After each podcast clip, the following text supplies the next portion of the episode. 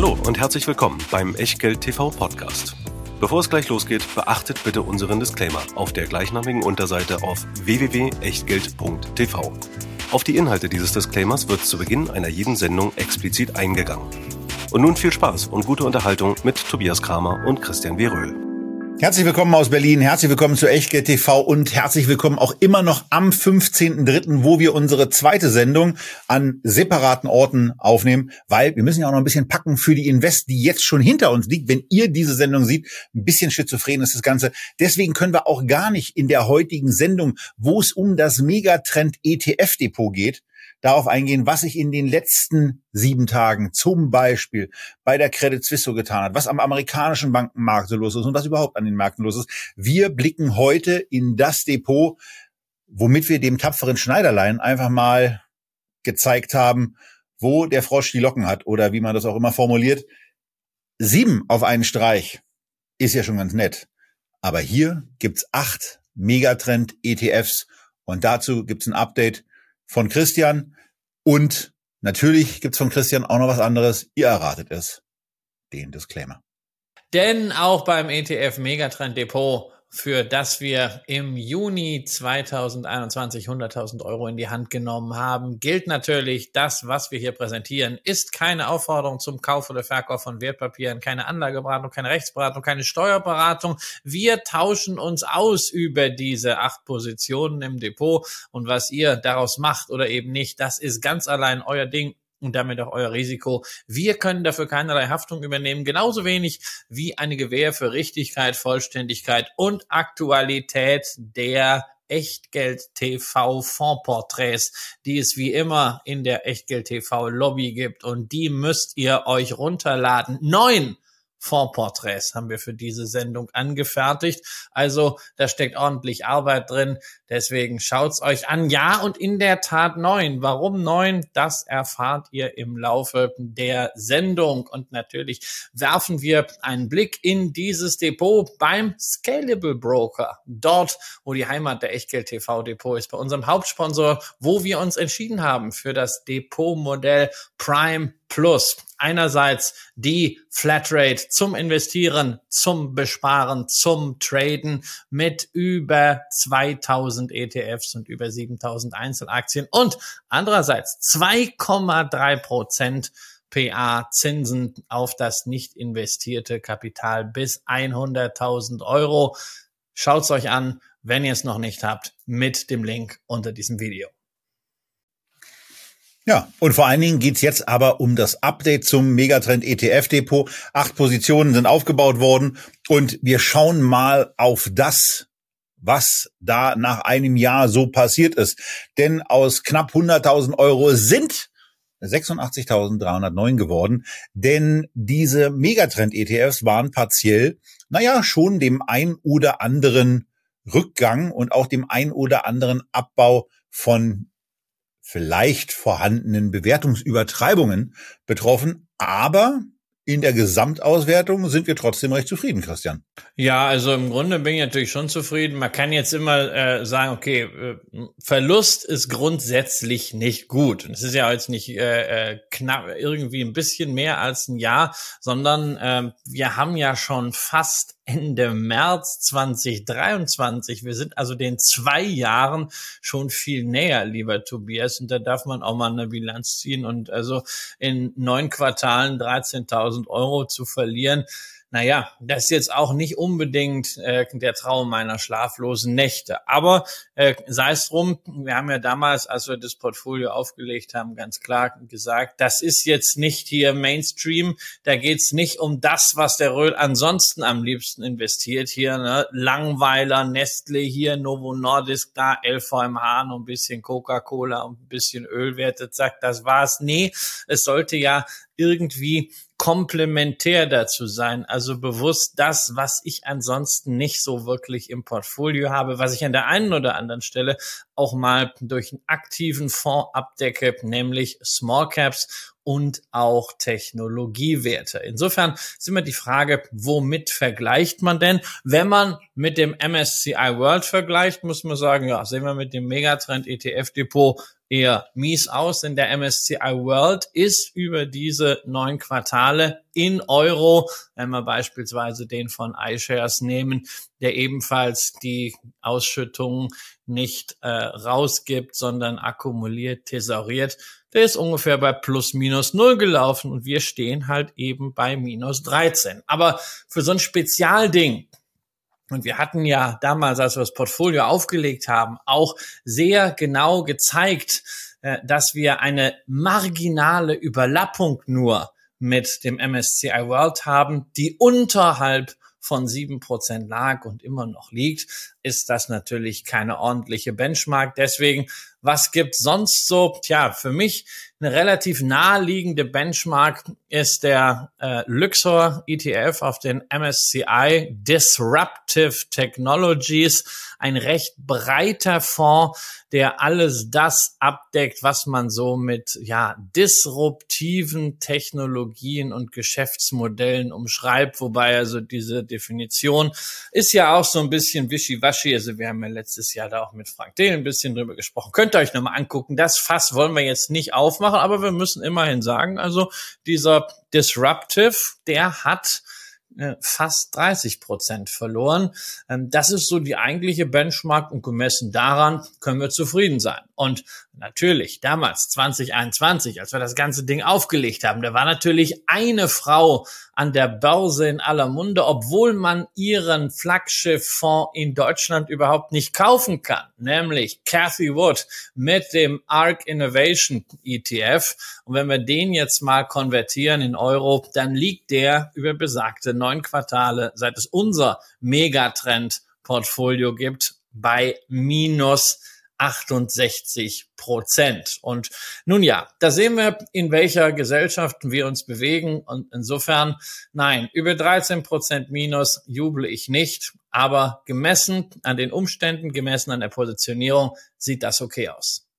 Genau. Und was wir hier eben auch haben, ist zumindest mal ein Effekt, ähm, der inzwischen inzwischen auch wissenschaftlich aufbereitet wurde. Und zwar von äh, ich nenne die Namen einfach mal Itzhak Ben David, Francesco Franzoni, Byung-Kwok Kim, ich, den Namen spreche ich bestimmt nicht korrekt aus und äh, Rabi Musavi ähm, zum großen Teil von Ohio State University und von der Villanova University, denn die haben etwas herausgegeben und zwar ein Arbeitspapier was überschrieben ist mit Competition for Attention in the ETF Space. Die Studie ist in den Unterlagen für euch verlinkt und wir haben eine Grafik äh, rausgehoben, die sogenannte Figure 5 und da geht es um die Performance von Indizes neu gelaunchter ETFs.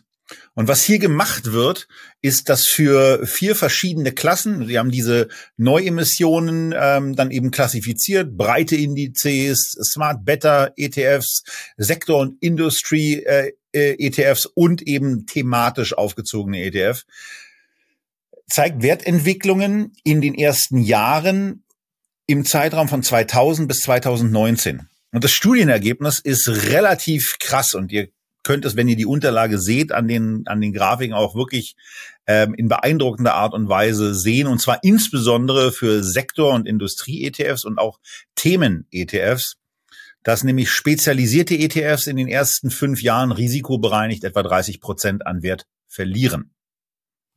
Ja, spezialisierte ETFs verlieren in den ersten fünf Jahren risikobereinigt etwa 30 Prozent. Und die schwache Wertentwicklung ist nicht etwa durch hohe Gebühren oder Absicherungsbedarf erklärbar, äh, Dirk Müller zählt hier nicht, ähm, sondern auf der Überbewertung zum Zeitpunkt der Auflage zurückzuführen.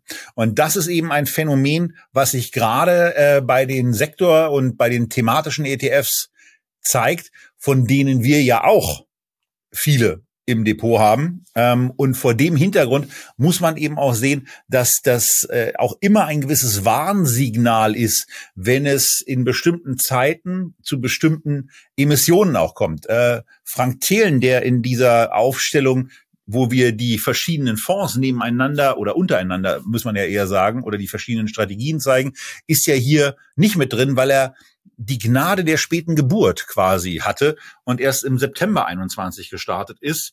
er wäre eben irgendwo so zwischen ARC und ähm, dem MSCI Disruptive gelandet, aber eben auch nicht ansatzweise in der Nähe dieses Megatrend-Depots, was wir eben haben. Aber zurück zu dem wissenschaftlichen Christian.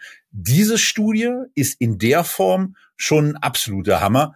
Äh, die, den, aber den Effekt haben wir schon in einigen Jahren früher bei bestimmten Preisverleihungen beispielsweise gesehen, wo Produkte dann ausgezeichnet wurden, die danach durch eine ähnliche Underperformance geglänzt haben. Man weiß das, man hat das immer gefühlt. Und als ich diese Studie dann äh, vor ein paar Wochen äh, äh beim Lukas Hofer entdeckt habe in einem Artikel, da dachte ich, yes, ja, also das hast du ja ewig gesucht, äh, da war ich sehr happy. Äh, sie kam ja auch kurz dann zur Sprache im äh, Interview mit Helmut und es gab so viele Fragen von euch danach. Was ist denn das für eine Studie? Und nicht jeder ist bei Twitter und hat den Post dazu gesehen.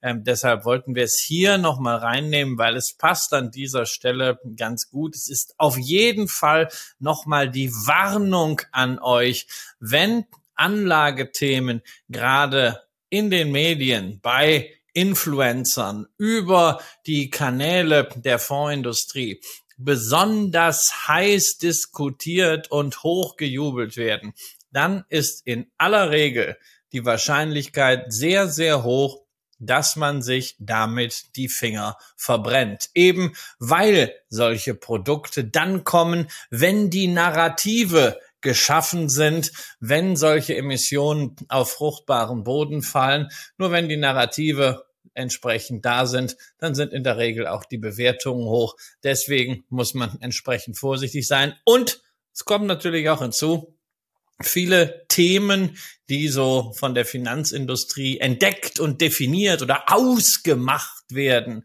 und dann so vom kleinen Nischenthema mit ein paar Bildern, Grafiken zum großen Megatrend Narrativ hochgejazzt werden. Naja, die schaffen diesen Zeitraum von fünf Jahren nicht unbedingt. Das sieht man übrigens sehr häufig bei aktiv gemanagten Themenfonds dann auch. Ähm, nichtsdestotrotz, ähm, es gibt natürlich gewisse Megatrends. Genau die wollten wir abbilden im Portfolio mit Produkten, die eine gewisse Nachhaltigkeit bringen. Und ihr werdet das auch mitbekommen im Rahmen der Diskussion zu den einzelnen Fonds. Wir haben eigentlich wenige Produkte aus dem 2021er Hype da drin, sondern da sind einige schon deutlich länger am Markt. Allerdings muss man in dem einen oder anderen Fall sagen, auch ein Produkt, das sehr lange am Markt ist, kann unter Umständen genau unter diese Zyklik, die in der Studie der University of Ohio hier beschrieben wird, drunter fallen. Und damit steigen wir jetzt auch direkt ein. Wir steigen auch genau mit einem Thema ein, was es seit Jahrzehnten gibt, was das Silicon Valley im Grunde genommen mit ermöglicht hat, dass es zu dem geworden ist, was es jetzt ist. Und wir starten mit Semiconductors, dem FunEgg Vector Semiconductors ETF, der ähm, von seinem Hoch äh, mittlerweile 35 Prozent nach unten reagiert hat. Aber man muss hier eben auch sagen, im Depot, wo dieser, äh, wo dieser ETF die zweitbeste Performance ähm, abgeliefert hat, liegt er mit 2,6 im, äh, 2,6 Prozent im Plus. Wie gesagt, zweitbeste Performance überhaupt ist an der an der Anfangsgewichtung leider im Nachhinein weiß man das ja dann immer ähm, mit, mit der, mit der zehnprozentigen Gewichtung mit dabei gewesen. Aber es ist vor allen Dingen ein Trend, der seit Jahrzehnten da ist, der seit über zehn Jahren mittels dieses ETFs investierbar ist und äh, ja, wo man eben auch sieht, dass es eine beeindruckende, eine wirklich beeindruckende Outperformance zum MSCI World in der Vergangenheit gegeben hat, was im Grunde genommen auch dann die Frage nach sich zieht, unabhängig davon, dass es jetzt mal eine sehr, sehr starke Reaktion nach unten gab, ist diese Zeit für Semiconductors vorbei? Und da ist, glaube ich, die Antwort relativ eindeutig, Christian, denn sie müsste aus meiner Sicht zumindest Nein heißen. Nein, sie ist natürlich nicht vorbei. Also Digitalisierung hört ja nicht plötzlich jetzt auf, nur weil wir äh, drei statt null Prozent Zinsen in der Eurozone haben und äh, viereinhalb statt anderthalb in den USA. Äh, Digitalisierung läuft weiter. Digitalisierung ohne Halbleiter funktioniert gar nicht. Und der Bedarf langfristig an Halbleitern wird natürlich strukturell steigen.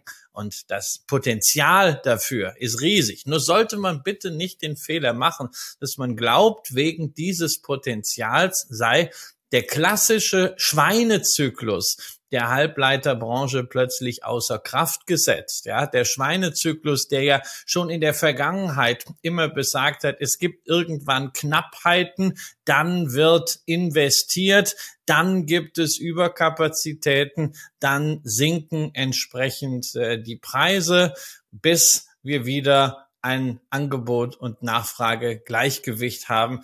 Und das schlägt sich natürlich extrem auf die Preise von Halbleitern nieder, damit auch auf die Umsatz- und Ertragssituation der Unternehmen und dementsprechend auch auf die Zyklik der Aktien. Deswegen, auch wenn wir es jetzt hier irgendwann damals einmal hier in dieses Depot gekauft haben, ich habe privat noch ein bisschen mehr äh, in einem anderen Depot davon äh, herumliegen, weil ich es eine sehr, sehr gute ja, Paketlösung für einen sehr interessanten Technologie Trend halte oder Technologiesektor. Das ist ja auch nicht kein Thema, das ist ja auch kein Megatrend, sondern das ist irgendwie so eine Basis. Nur ohne Halbleiter geht's nun mal nicht. Und zum Thema Investierbarkeit und Timing muss man auch sagen, was wir hier zeigen, ist der Index, der diesen ETF zugrunde liegt. Ähm, es ist eigentlich ein bisschen blamabel, dass es diesen ETF handelbar in USITS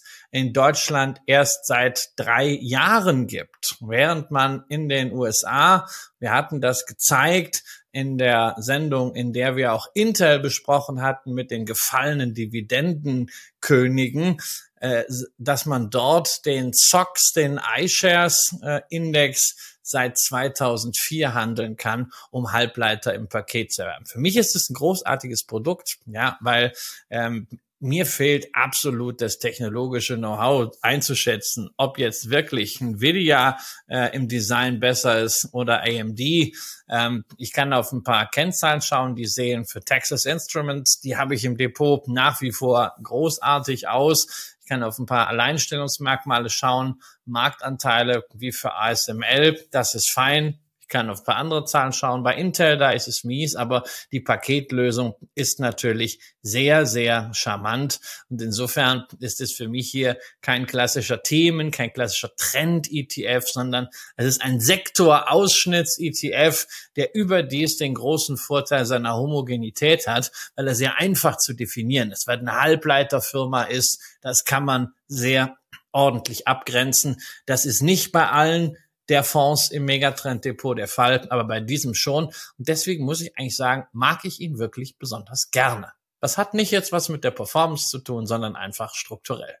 So, und ansonsten äh, kann man zur Struktur ja einfach auch nochmal sagen, Gesamtkosten liegen bei 0,35 Prozent pro Jahr. Es sind 762 Millionen Euro in dieses Fondsvermögen oder in diesen Fonds selber hier investiert und abgedeckt werden damit der Sektor der Semiconductors, der hier mit 25 enthaltenen Aktien abgebildet wird, von denen immerhin 76 Prozent die Top 10 stellen. Dass die USA hier sehr, sehr hochgewichtet sind, kann jetzt nicht wirklich überraschen. Da kommt man an der Stelle eben nicht vorbei. 11,3 Prozent Niederlande, 9,9 Prozent Taiwan und dann ist auch noch ein bisschen was, Christian, in der Schweiz dabei. Ja, ja, es gibt doch noch einen ganz speziellen Grund, denn äh, wer die kleine Schrift lesen will, der stellt fest, dass der Index MVS US Listed Semiconductor 10% Capped Index heißt. Und das heißt also, ein US-Listing ist schon einmal eine Grundvoraussetzung, um in diesen Index reinzukommen. Ähm, das äh, heißt natürlich im, im Zweifelsfall von, von Taiwan Semiconductor, dass man da mit entsprechenden Zertifikaten Aktien vertreten Prozent dann drin ist, aber das ist ja dann alles auf äh, Indexebene der Fall. Und da gibt's natürlich den einen oder anderen, der schon nochmal nachgefragt hat, ja, ähm, äh, das sind ja nur die US-listed und es gibt ja auch noch andere Semiconductor-Fonds inzwischen. Das war der erste hier in Deutschland, der erste USITS-Halbleiterfonds. Da gibt's ja einen von iShares. Müsste man das jetzt nicht umschichten? Nee, sehe ich keine Veranlassung. Ja, man kann immer sagen, naja, weltweit diversifiziert ist natürlich noch viel besser. Aber was kommt denn dazu? Das sind dann am Ende sieben, acht Prozent Gewichtung, in denen sich das unterscheidet. Also noch so ein paar, sorry, aber ist so Fliegenschisswerte hinten dran. Und dafür soll ich das jetzt verkaufen, äh, dabei natürlich wieder ein Spread in, äh, in Kauf nehmen und dann beim Kauf nochmal irgendwie den Aufwand dazu. Hier müsste ich auch noch äh, zwischenzeitlich äh, einen Gewinn versteuern. Nö, das muss nicht sein. Das wäre eine Optimierung von 99,8 auf 99,9 Prozent, aber das braucht man nicht. Und insofern, ich sehe da überhaupt keinen Grund, davon runterzugehen. Und dieser US-Fokus, also sagen wir ehrlich, eine Halbleiterfirma, die nicht in den USA äh, gelistet ist, ich weiß gar nicht, ob ich da jetzt großartig Aktionär sein will, weil es ist nun mal der Markt für Technologieaktien der freien Welt. Und damit hätten wir den Semiconductor-Markt besprochen, aber wir bleiben in diesem Technologiesektor und gehen weiter zum LNG Robo Global Robotics and Automation ETF. Ähm, ich habe ja gerade schon auf, den, auf die günstigen Kosten äh, hingewiesen bei dem Semiconductor ETF. Jetzt weise ich hier gleich mal darauf hin, das ist der teuerste ETF, den wir in dieser Sendung haben.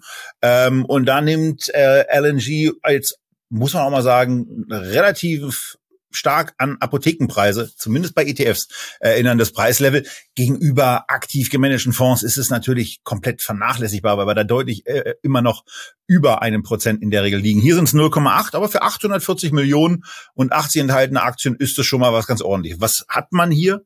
Man hat Robotics and Automation im Portfolio und ähm, ja, das ist äh, vielleicht auch nochmal da die Reminiszenz an die Anfangsgrafik. Das ist der viertbeste Wert. Die Gewichtung ist von zehn Prozent leicht gestiegen, weil er zwar ähm, um 11,4 Prozent im im Wert gefallen ist, aber damit eben ein Stück weniger gefallen als die restlichen Depotpositionen. Deswegen also eine leicht höhere Gewichtung als am Anfang, jetzt bei 10,3 Prozent. Und ähm, da merkt man dann schon, dass es, ähm, wenn man ins Fondsvermögen reinguckt, dass es eben auch neben den USA andere technologieaffine Länder gibt, die sich insbesondere mit Automatisierung und mit Robotern intensiver beschäftigen. Auf Platz zwei in der Gewichtung hier Japan, auf Platz drei Deutschland und auf Platz vier folgt dann Taiwan, bevor auf Platz fünf mit 4,4 Prozent die Schweiz vertreten ist.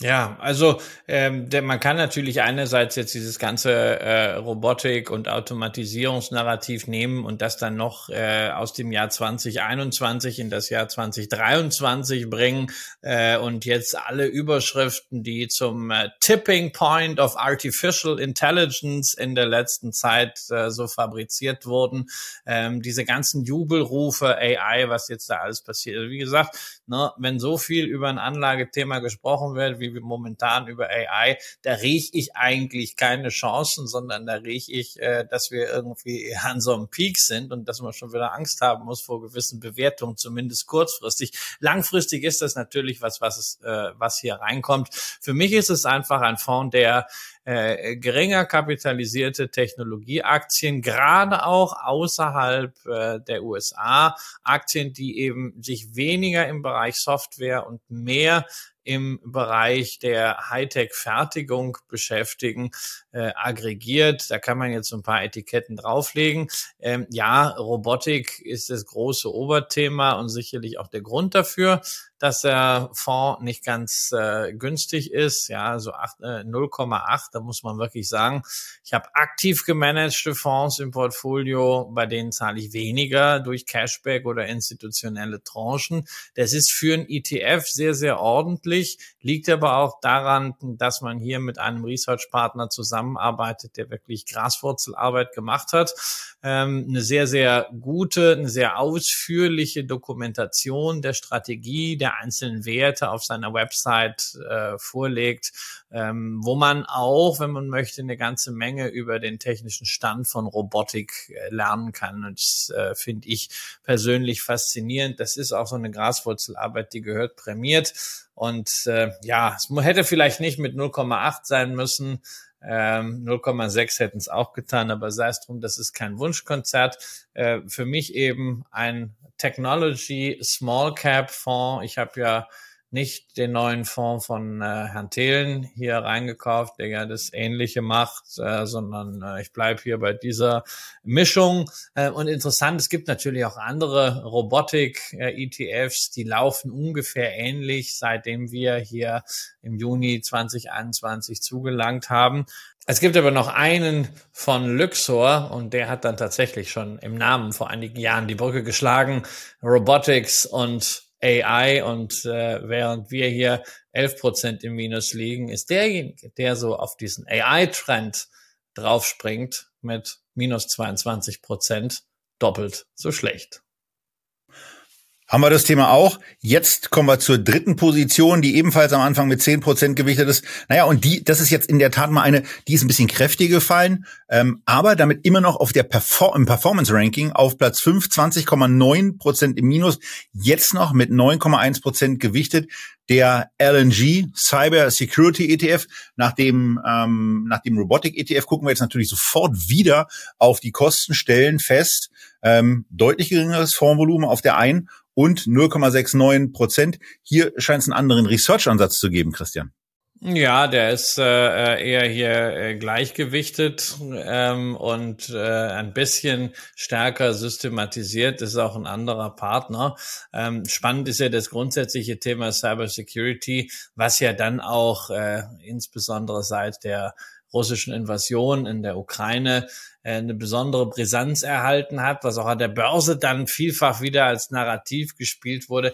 Ähm, das war natürlich damals 2021 für uns jetzt nicht äh, der Grund, sondern wir hatten eine andere Motivation. Wir haben gesagt, ein ganz, ganz wichtiger Megatrend insgesamt ist Technisierung, Digitalisierung.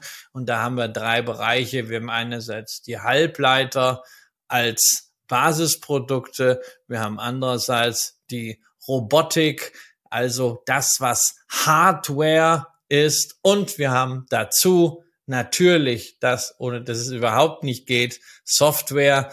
Und Software wollte ich dann damals hier an dieser Stelle mit spezialisierten Werten abdecken, nicht irgendwie nur mit Cloud, äh, sondern schon ein bisschen stärkere Fokussierung. Und da passte dieses Thema Cyber Security doch sehr rein. Da sind ja auch die Unternehmen drin, äh, die wir von PIP schon mal hier äh, in der Dreiengel für Frankie-Sendung äh, präsentiert bekommen haben. Pip Glöckner, Cloudflare, und äh, Palo Alto Networks. Ähm, über das Plank haben wir auch schon gesprochen. Unternehmen, die ich ansonsten überhaupt nicht im Portfolio habe, weil mich das Venture-mäßig nicht kickt. Aber natürlich kleinere Softwarewerte ähm, auch einen speziellen Anlagehintergrund haben, runden also insgesamt dieses Technologiesegment ab, diese drei Fonds. Und ja, man muss natürlich zugeben, wir haben damals vom Einstiegszeitpunkt her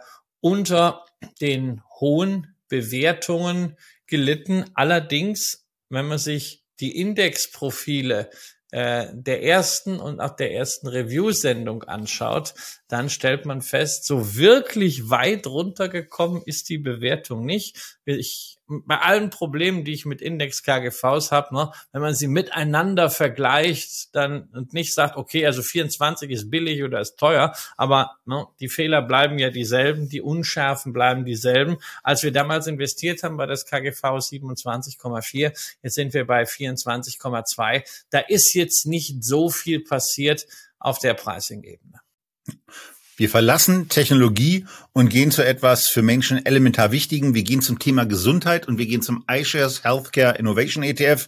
0,4 Prozent beträgt hier Die, das Total Expense Ratio pro Jahr, das Volumen ist hier sehr, sehr ordentlich. 1,2 Milliarden Euro sind in diesem Fonds investiert und das Fondsvermögen enthält ja eine wirklich breite Gruppe von Aktien, die in diesem Segment drin sind. 206 Unternehmen sind da und die Breite erkennt man auch daran, dass 19 Prozent gerade mal die Top 10 abdecken. Also von daher hier schon mal ein Ansatz, wo man, wo man ja quasi auf den ersten Blick sieht, dass man hier eine richtig schöne Breitseite in das Thema Gesundheit abfeuert und möglicherweise, Christian, war ja auch das mit ein Grund dafür, dass das der höchstgewichtete ETF zu Beginn war.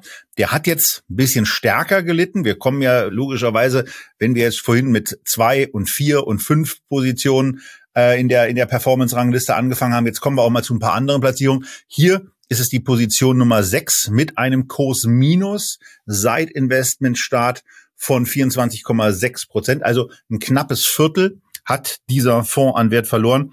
Aber man muss eben auch sehen, ähm, das sah auch schon mal ein Stück schlechter aus. Und der Markt als solcher, naja, also die Menschen werden älter, es liegt unter anderem an den Unternehmen und ähm, das Thema Healthcare wird ja mit hundertprozentiger Sicherheit ein wichtiger Investmentzweig bleiben und vor dem Hintergrund ähm, ja ist das sicherlich auch weiterhin ein Investmentthema, was wir hier begleiten werden, aber Christian, was auch im Megatrend ETF Depot enthalten bleiben wird, oder? Ja, natürlich. Also der, ich muss sagen, die die 25 Prozent sind äh, sehr sehr ärgerlich. Äh, insbesondere, also weil ich definitiv nicht dem Produkt äh, ankreiden kann. Das Produkt ist, wie du gesagt hast, sehr breit, nicht nur von der Anzahl der Werte, sondern auch von dem her, was es an Subsektoren abdeckt. Es ist eben nicht nur, und das wäre quasi äh, der natürliche Counterpart oder die natürliche Alternative gewesen. Es ist nicht nur Biotechnologie drin, sondern es ist eben auch Forschung und äh, Gesundheitsinnovation, äh, etwa im Bereich der Diagnostik und der Medizintechnik drin. Das erkennt man so ein bisschen auch so, wie breit dieses äh, Spektrum ist, wenn man mal auf die Top-Einzelwerte geht. Ja, also beispielsweise, ja, wir haben natürlich die klassischen Biotechnologie-Schmieden, die auch jetzt von manchen äh, M&A-Transaktionen profitieren. Also hier ist mit 1,9 Prozent eine C-Gen drin, die wird jetzt gerade übernommen für 43 Milliarden Dollar von Pfizer, die ja gerade die Corona-Milliarden weiter unter die Leute bringen, um sich selbst eine Pipeline äh, zu verschaffen, die eben unabhängig ist von Comirnaty, die diese Cashflows wieder in neue Zukunftspotenziale investieren. Wir haben aber auch dann dabei, ja, mit äh, Gilead Sciences quasi einen der Granddaddies der Biotech-Szene. Wir haben eine Boston Scientific dabei. Wir haben eine Dexcom dabei, äh, eine Aktie, die äh, Diabetikern sehr am Herzen liegen wird, weil sie wirklich da auch Innovation in der äh, Diagnostik und damit auch in der, in der Therapie ermöglicht haben. Äh, also ein wirklich großartiges Portfolio. Ähm, nur man muss sagen, dieses Portfolio war in der Vergangenheit mit diesem Ansatz besser gelaufen als der MSCI World. Es war besser gelaufen, auch als der reine Biotechnologieindex, insbesondere die Diagnostikwerte.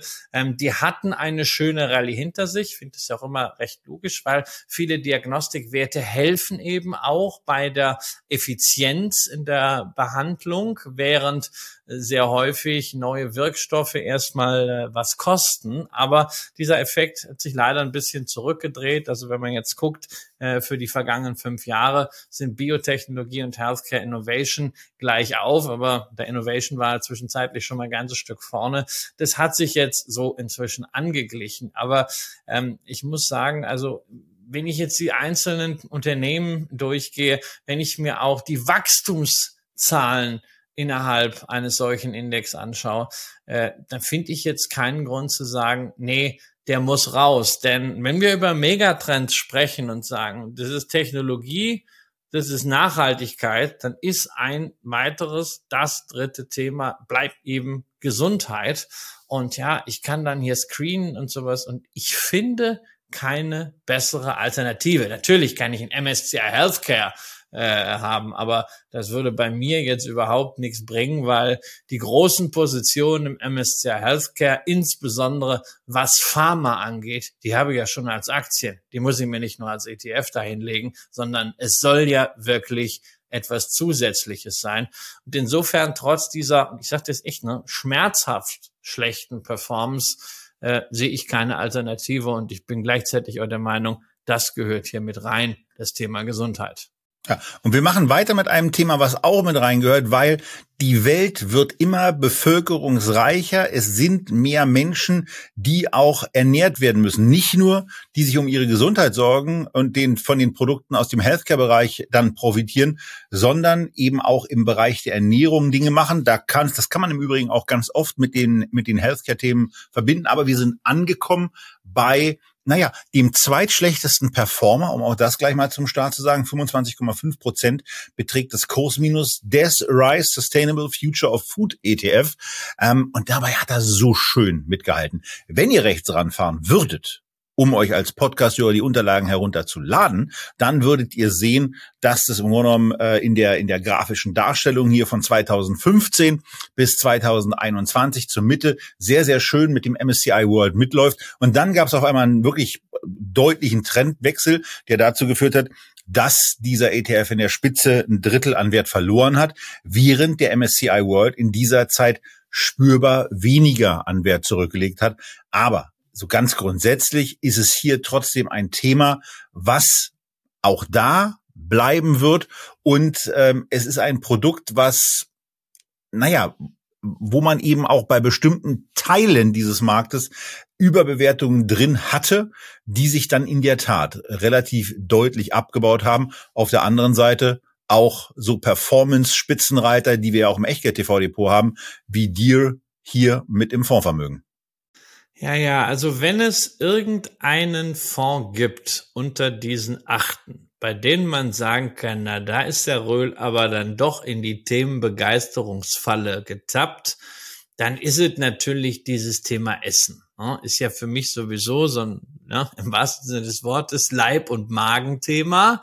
Äh, im Leben, im Depot sowieso, ja, weil die großen Nahrungsmittelwerte natürlich für mich ein ganz, ganz wichtiger Pfeiler sind. Bin auch seit Jahren immer sehr, sehr froh und glücklich, äh, dass ich sie habe. Zuverlässige Dividendenzahler, stabile Kursentwicklung, Preis macht alles fein. Ja, und dann war dir natürlich klar, Ernährung gehört hier mit rein. Und dann gibt's ja da diesen Agribusiness-Fonds von äh, iShares, ja, der übrigens noch nicht auf Xetra ist, immer noch nicht, seit Jahren noch nicht, ähm, verstecken die immer so halb. Ähm, da steckt dann viel Dünger, viel Agrochemie drin, natürlich auch die Landmaschinen, dann sowas wie Archer Daniel Midlands, Bunch, also so diese soliden Dinger, da haben wir gedacht, naja, hast natürlich auch schon relativ viel äh, davon im normalen Portfolio. Warum nicht ein bisschen small capiger? Und äh, ja, Future Food, also ich gebe ja zu, als Konsument habe ich auch eine Begeisterung für diese plant-based Geschichten.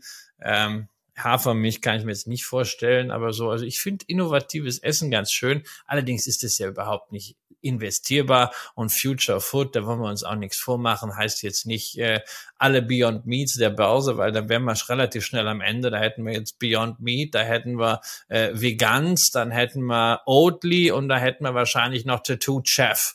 Äh, so, dann wäre der Fonds aber jetzt irgendwie bei, äh, bei minus 90 Prozent und wahrscheinlich schon fast geschlossen. Sondern ähm, das Konzept hier geht ja schon breiter.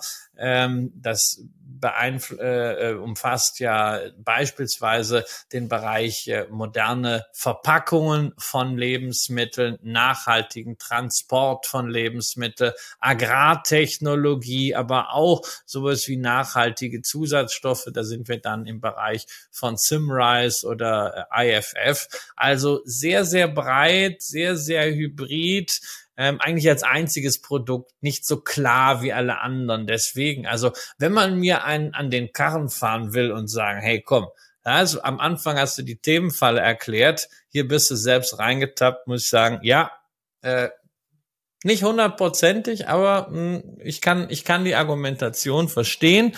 War beim letzten Mal bei der Überprüfung auch schon ein Kandidat, wo wir überlegt haben, tauschen gegen den Agribusiness. Ähm, aus demselben Grund wie damals bin ich allerdings auch heute dagegen, denn der Agribusiness ist besser gelaufen. Ja, sogar im Plus über diese Zeit. Ja, aber da dürfen wir halt nicht vergessen, das basiert im Wesentlichen auf Dünger und auf Agrochemie, war natürlich sehr, sehr stark beeinflusst von der Entwicklung der Energiepreise, der Ukraine-Krise.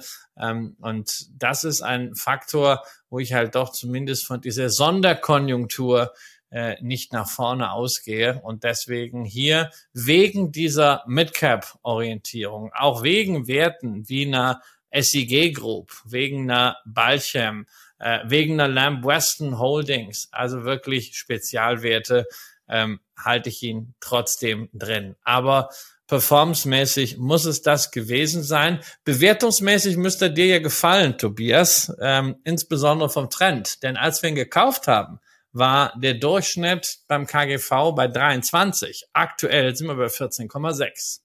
Das ist eine vollkommen korrekte Wiedergabe. Ähm, und in der Tat ähm, weiß ich noch, wie wir damals von der, von der Website geblendet waren, von der sehr, sehr bunten Internetseite, die RISE für diesen Sustainable Future of Food Fonds aufgezogen hat. Und äh, in der Tat ist es jetzt so, dass sich da ähm, ja im Portfolio einiges getan hat, sicherlich auch getrieben durch das gesamte Kapitalmarktumfeld. Und hier jetzt eben der ETF so aussieht, dass er günstig bewertet mit einer attraktiven Dividendenrendite, 2,7 Prozent, ähm, aufwartet im Fondsvermögen. Immer wieder ganz wichtig, weil wir auch dann Fragen dazu bekommen äh, zum Thema Ausschüttungsrendite. Das betrifft hier die im Fondsvermögen enthaltenen Aktien, die eben eine Dividendenrendite von 2,7 Prozent haben. Ganz kurz, weil wir es jetzt bei den anderen Produkten auch immer gemacht haben, kurzer Blick auf die Kosten das ist eigentlich relativ in Ordnung. 0,45 Prozent. Da kann man nicht sagen, 51 Werte sind enthalten, Top 5, äh, Top 10 Anteil ist 35 Prozent. Und es ist schon wirklich ein, ein breit gestreutes Portfolio aus den USA mit 54 Prozent in Großbritannien, der Schweiz, Australien, Norwegen, Japan. Also, äh, das finde ich äh, vor dem Hintergrund, vor den Kosten vollkommen in Ordnung, so dass ich sagen würde, hier können wir einen Haken dran machen. Ja, Performance ist vielleicht unzufriedenstellend, aber das können wir auch noch toppen. Das muss man auch noch sagen. Und wir toppen das mit dem wichtigsten Thema, was wir im Moment eigentlich so in der Welt wahrnehmen. Und wir reden über das Thema Energie und zwar Clean Energy und zwar Global Clean Energy von Invesco. Ähm, mit 56 Millionen Euro Fondsvolumen immer noch relativ klein, 0,6 Prozent. Vor dem Hintergrund auf der einen Seite, ja, schon ein bisschen Preis mit Schmackes. Auf der anderen Seite, gut, bei 56 Millionen habe ich dafür volles Verständnis, dass man diese, diesen Gebührensatz nimmt. Interessant wird's, was passiert eigentlich, wenn da richtig deutlich mehr Geld drin sein würde. Was man hier bei diesem Fonds auch auf den Grafiken sehen kann, ist, was für ein bescheidener Start, das Jahr 2008, unser Standard-Startzeitpunkt für genau diese Investment-Kategorie und diese, diesen Index, der hier zugrunde liegt, war. Denn äh, bis Mitte 2012 war es dann einfach hier die Situation, ähm, dass man in einer Situation war, wo man mit 70 Prozent Kursminus investiert war. Seitdem ist es also auch aus heutiger Perspektive eigentlich so, dass sich die Wertentwicklung relativ gut mit dem MSCI World matcht. Aber diese Anfangssituation, wo Mitte 2012 der MSCI World schon wieder ins Plus gelaufen ist, während der ähm, äh, während die Rückrechnung des Invesco Global Clean Energy eben dafür so gesorgt hat, dass man bei 30 Prozent vom Anfangswert gestanden hätte, hat es nicht ganz hinbekommen. Viel wichtiger aber ist, was in den letzten Monaten ähm, insbesondere seit Ende 21 passiert ist. Da hat nämlich das Fondsvermögen in, nach dieser Euphorie für Energieaktien 50 Prozent an Wert verloren. Ähm, wir hatten hier ein gewisses Timing Glück, denn dadurch, dass die Sendung Mitte des Jahres 21 Teil äh, stattgefunden hat, war ein gewisser Verlust schon drin. Aber wir liegen hier trotzdem mit 30,4 Prozent hinten. Das ist der, das ist die schlechteste Wertentwicklung der acht im äh, im Megatrend Depot enthaltenen Werte. Ähm, Aber auf der anderen Seite ist es eben auch das Zukunftsthema, Christian. Gibt es hier einen Anlass, auf Basis der Performance einen Wechsel vorzunehmen? Und wenn nein, warum nicht? Naja, also ähm, rein jetzt aus, aus sich selbst heraus muss man halt sagen, naja, ist halt so dann äh, mit der mit der Performance. Ne? Man ist man ist natürlich auch äh, jetzt schon, wenn man mal auf das letzte Jahr schaut, äh, hier nicht gerade glücklich mit, denn ähm, wir haben im letzten Jahr durch die russische Invasion in der Ukraine wirklich ja in vielen Teilbereichen äh, des Segments erneuerbare Energien, also vom Batteriespeicher äh, angefangen über Technologiekomponenten wie Wechselrichter bis hin äh, zu Anlagenfertigern, also Modulherstellern, Windkraftherstellern äh, und dann Betreibern sehr ordentliche Kursaufschläge gesehen. Aber davon ist ja unterm Strich also äh, nichts mehr äh, übrig geblieben. Das extrem äh, unbefriedigend. ist natürlich immer interessant zu lesen. Ich habe damals mehrfach darauf hingewiesen, was hier im Rahmen der Indexüberprüfung äh, von diesem wirklich kultigen Index-Provider Wilder Hill alles so geschrieben wird. Das ist schön, aber das kann ich auch alles lesen, ohne dass ich in diesem Fonds investiert bin. Ja, gleichzeitig ist es für mich ein Herzschmerzthema und man guckt natürlich dann auch noch mal links und rechts und da gibt's ja einen großen, volumenstarken ETF im Bereich erneuerbare Energien, äh, den es auch schon im letzten Renewable Energy Boom gab, äh, um 2007 rum, nämlich den iShares Global Clean Energy, der sich auf den S&P-Index bezieht. Dieser S&P-Index war lange Zeit extrem klumpig, weil man nur 30 Werte hatte. Wir hatten mal in einer Sendung mit Dr. Hussmann von Encarvis ein bisschen untersucht, wie damals, als alle kurzfristig in dieses Segment hinein wollten 2021. Äh, dieser Index und die angeschlossenen ETFs quasi mit dem Markt Katz und Maus gespielt haben. Ja, da wedelte wirklich dann äh, der Index mit dem Markt, sprich der Schwanz mit dem Hund. Es sollte umgekehrt sein.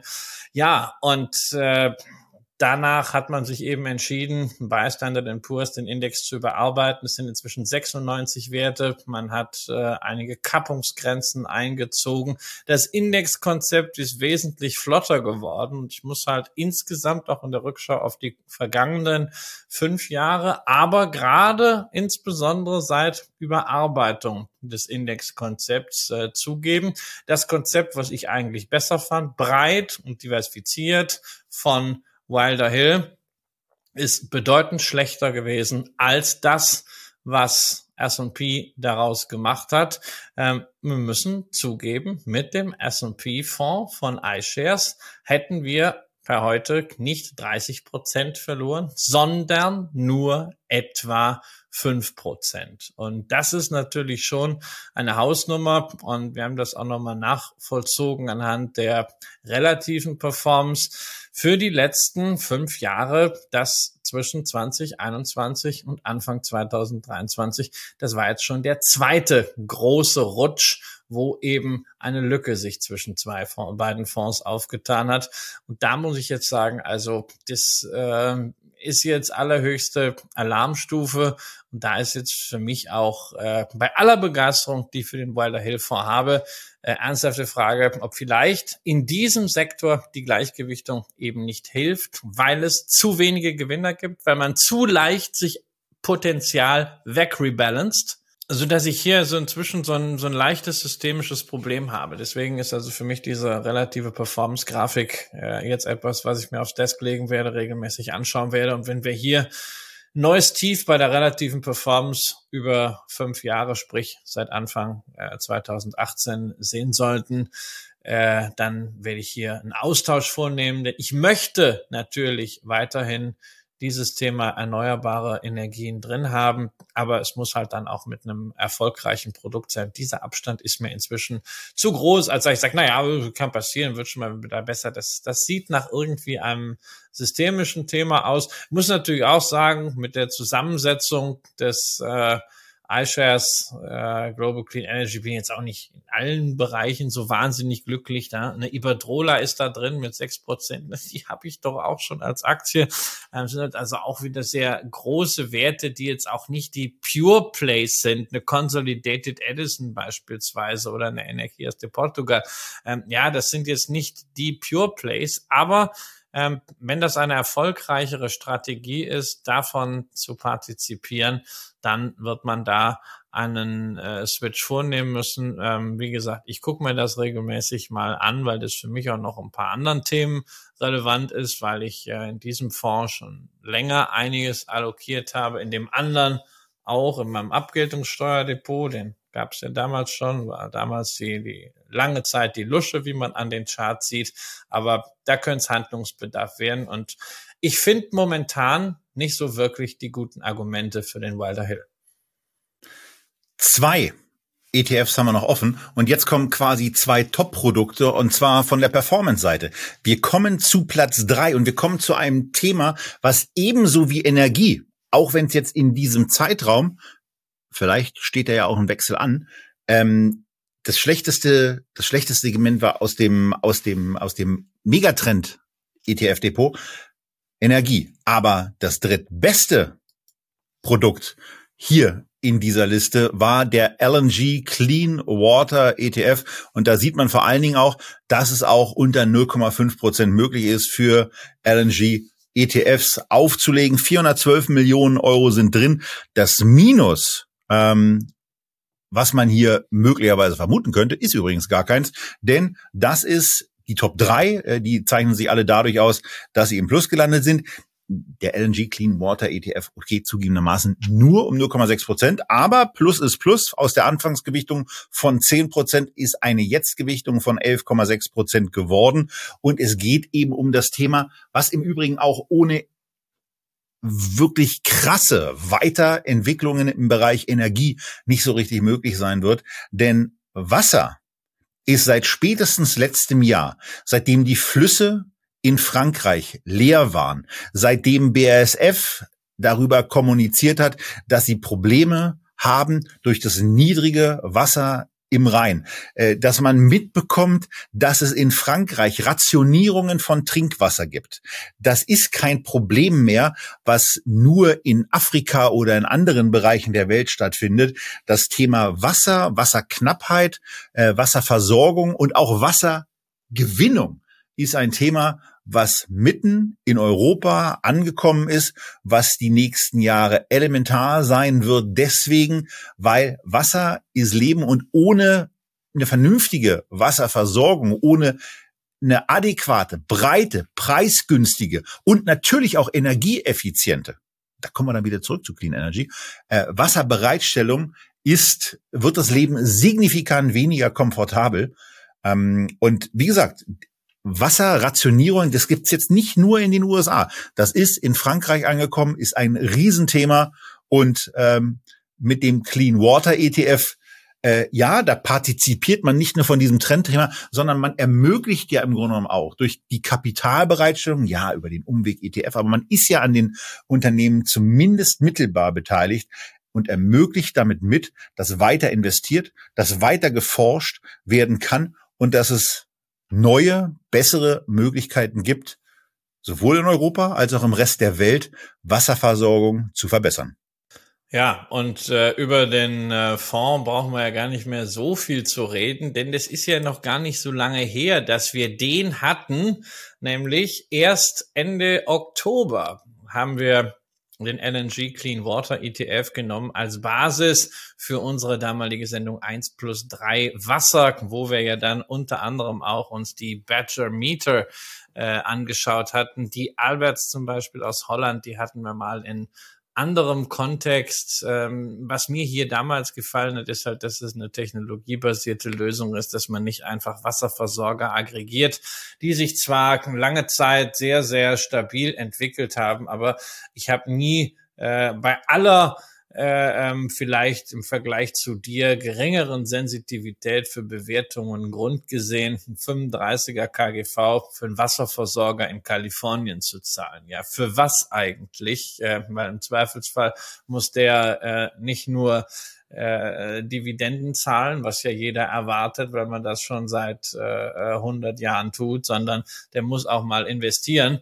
Ähm, und von was denn? Äh, da sind wir dann gleich beim Thema Bilanzstruktur. Nee, brauche ich nicht. Und da ist also hier der LNG eine schöne Alternative, technologisch basiert, auch wieder Small Caps, auch sicherlich noch nicht so absolut im Schnäppchenmodus, aber ähm, ja, das KGV damals, als wir angefangen haben, war bei 24. Jetzt sind wir immerhin mal unter 20 gerutscht und ähm, ja, gucken wir mal, was die Märkte demnächst daraus machen.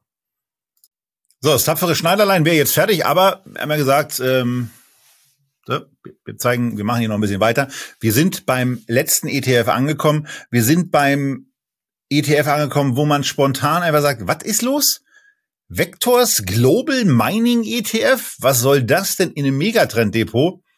Naja, das ist relativ einfach. All das, was wir vorher beschrieben haben, auch Clean Energy, ist ohne das, was die Unternehmen die in diesem ETF enthalten sind, produzieren, aus der Erde herausholen, äh, gar nicht möglich. Ähm, Solarzellen, Windräder sind nicht möglich äh, hergestellt zu werden, ohne dass Rio Tinto, BHP, Glencore, Vale, Freeport, McMoran, Newman, Anglo-American, Barry Gold, Frank, na, Barry Gold vielleicht, aber äh, nee, Gold braucht man auch irgendwie. Franco ne, äh, Necada und äh, Fortescue Metals ihre Produkte herstellen und bereitstellen. Ohne die geht's nicht.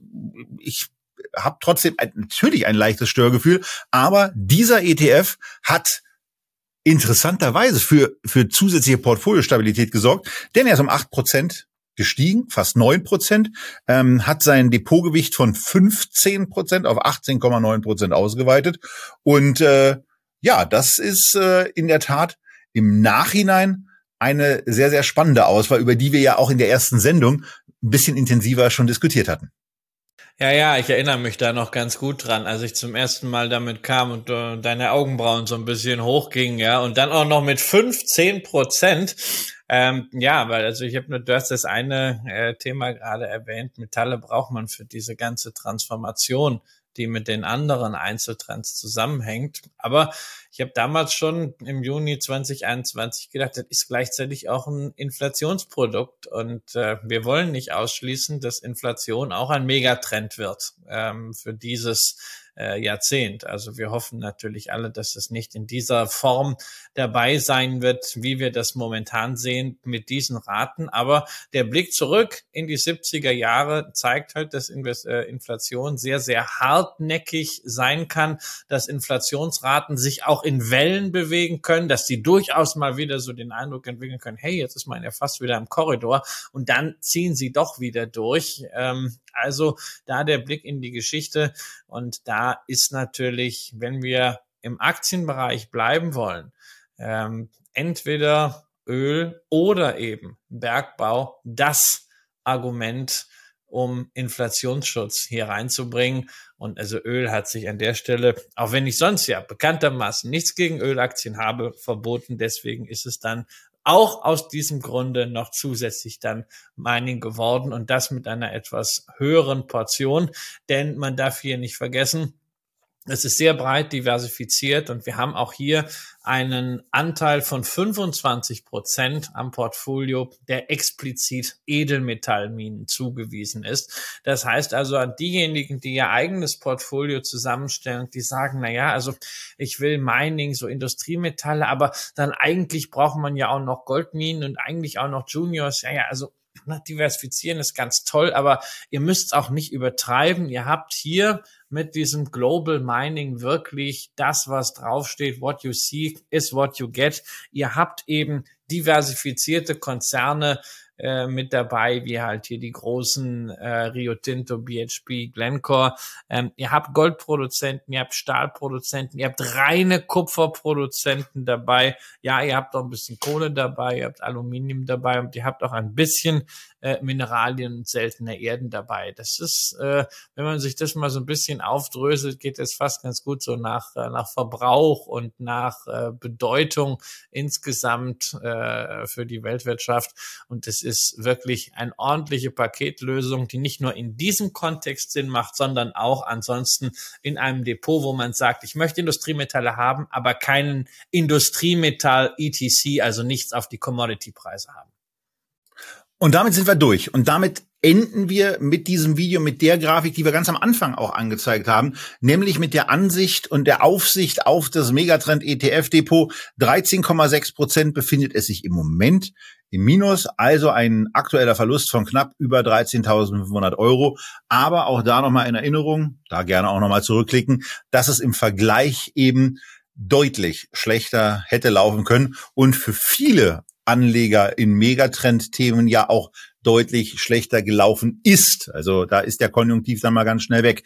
Äh, ihr habt vor allen Dingen auch die Zielallokation, die am Anfang ähm, ausgegeben wurde, äh, nochmal mit angebracht. Und da könnt ihr natürlich auch selber für euch, wenn ihr euch ähm, Teile oder auch das ganze Portfolio zusammenstellen wollt, nochmal eigene Gewichtungen vornehmen. Äh, Christian, würdest du auf aktueller Basis etwas an dieser Gewichtung ändern oder machen wir das einfach im Update so zur Mitte des Jahres zum zweiten Geburtstag, wo ja vielleicht dann auch der Tausch vom Invesco Global Clean Energy in das Alternativprodukt ansteht. Ja, ich, ich werde mir das zwischenzeitlich immer mal wieder angucken. Es ist ja hier jetzt auch mal ein äh, Auszug, ein Screenshot aus meinem persönlichen Monitoring-System. Ich habe das ja äh, immer mal wieder so in Q&A-Runden zum Besten gegeben, dass ich nicht mit diesen Portfolio-Performance oder Apps arbeite, weil ich einfach nie damit angefangen habe, sondern immer meine eigene Excel-Lösung weiter und weiter und weiter äh, gemacht habe. Und das ist halt jetzt hier so ein Ausschnitt, dadurch habe ich das auf der Agenda.